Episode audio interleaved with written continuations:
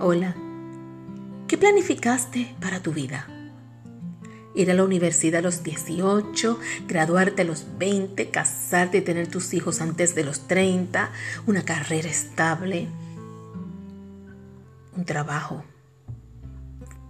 fijo, inamovible, con sueldazo. Entonces, Soñaste con el matrimonio perfecto, los hijos perfectos, la casa perfecta y la pareja perfecta. Según envejecemos, la vida nos hace ver distinto. Descubrimos que es más que eso. Se queda en anhelos. La realidad nos golpea. Ya nosotros nos encontramos que las relaciones apestan en ocasiones. Los trabajos se acaban, los pierdes. La persona que tiene negocio descubre que lo tuvo que cerrar. La persona que es médico se quedó sin pacientes. El que es abogado no tenía ningún caso que resolver porque estaban todos encerrados.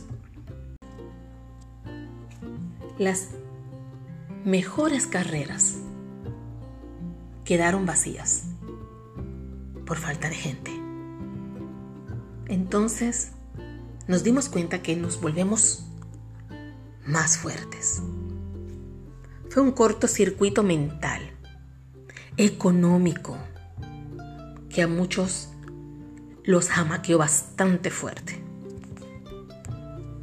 Entonces, aprendimos a luchar, a no desesperar, a conformarnos, a no darnos por vencidos, porque la lucha tiene que ser contra nuestra propia desesperación. Una lucha que nadie hará en nuestro lugar creamos estrategias, nos enfocamos en resolver nuestra vida, pensamos en el futuro, luchamos contra la enfermedad y nos damos cuenta, luego de lágrimas y minutos de desesperación, que la vida más simple, disfrutando de lo que tenemos y de quienes tenemos, es lo que sí es real y con lo que podemos contar. Dejamos de buscar príncipes azules para descubrir ya lo tenemos. Descubrimos que nuestra no perfecta vida, con nuestra no perfecta pareja, nuestra no perfecta familia, no perfecto trabajo, eso es lo que importa, porque eso es lo que tenemos. Lo importante siempre es no perdernos a nosotros mismos para saber que detrás de cada mañana y cada nuevo atardecer es un día más que se nos regala, imperfectamente bello. Y es ahí donde comprendemos que no se obtiene en la vida todo lo que queremos, sino todo aquello que necesitamos.